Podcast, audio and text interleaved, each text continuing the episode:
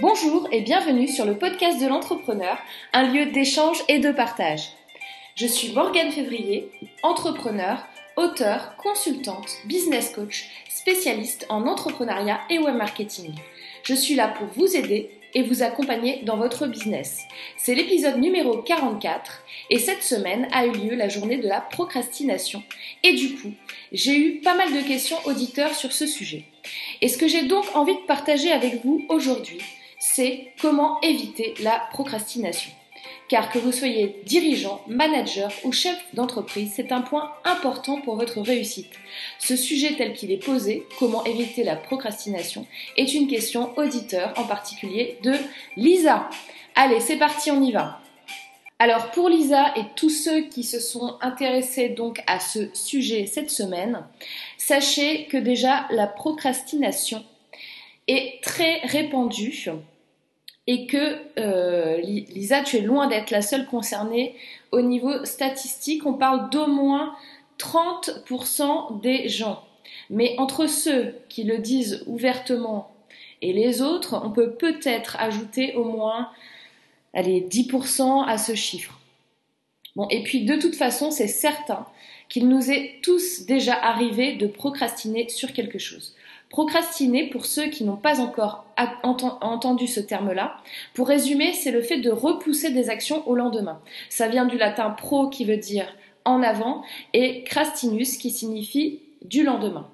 Quand vous êtes confronté à ce genre de problème, en général, c'est que vous n'êtes pas forcément motivé par la tâche ou l'action à accomplir, ou alors que vous avez peur de vous lancer dedans parce que vous êtes trop perfectionniste, ou alors que c'est lié à ce que vous ne vous sentez pas capable et que vous considérez que vous êtes nul. Je vous invite d'ailleurs à réécouter l'épisode numéro 34 que j'avais fait sur le sujet, car en effet, quand vous procrastinez, vous vous levez le matin, vous savez que quelque chose est à faire et que vous devez faire quelque chose, et là vous vous dites Oh, j'ai le temps, j'ai pas trop envie de faire ça maintenant, je vais faire autre chose. La journée passe, arrive le soir, et vous n'avez plus aucune énergie pour vous lancer dedans, et vous remettez ça au lendemain. C'est vraiment un grand classique, et ça arrive à beaucoup d'entre nous malheureusement. Alors, pour vous aider à ne plus procrastiner, voici quelques conseils. Donc, il faudrait que 1. Vous vous retrouviez de l'énergie. Alors, par exemple, sport, alimentation plus équilibrée, prenez du temps pour vous pour vous détendre.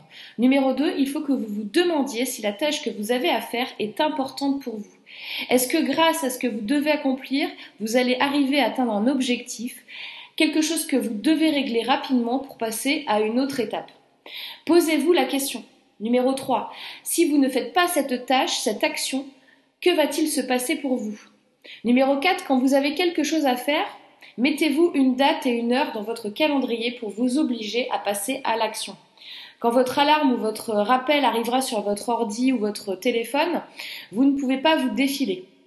Soyez responsable de vos actes et dans vos actes, rappelez-vous qu'il y a aussi ce que vous ne faites pas. Je vous invite à écouter ou réécouter le podcast numéro 6 qui vous donne les clés pour concrétiser vos objectifs et qui va vous aider à passer outre cette procrastination.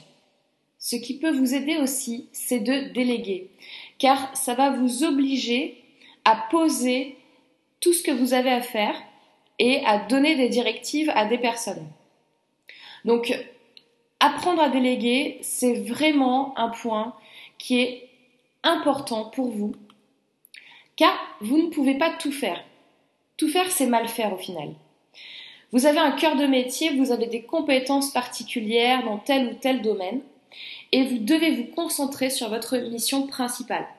Si vous êtes perdu, posez-vous clairement sur une feuille de papier, listez vos compétences, vos envies, ce que vous devez faire en termes d'objectifs, ce que vous accomplissez.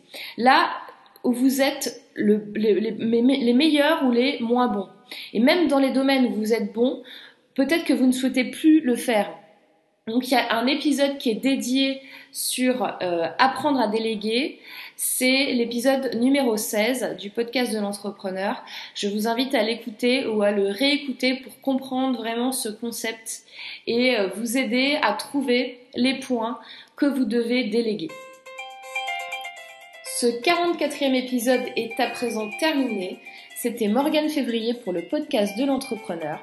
Je voulais juste remercier des personnes que j'ai rencontrées cette semaine qui se reconnaîtront quand ils écouteront ce podcast. Il s'agit en particulier de Sydney, David, Nicolas, Julien, Hugo, Stéphanie, Sandrine, Kamel, Yannick, Misha, Malia.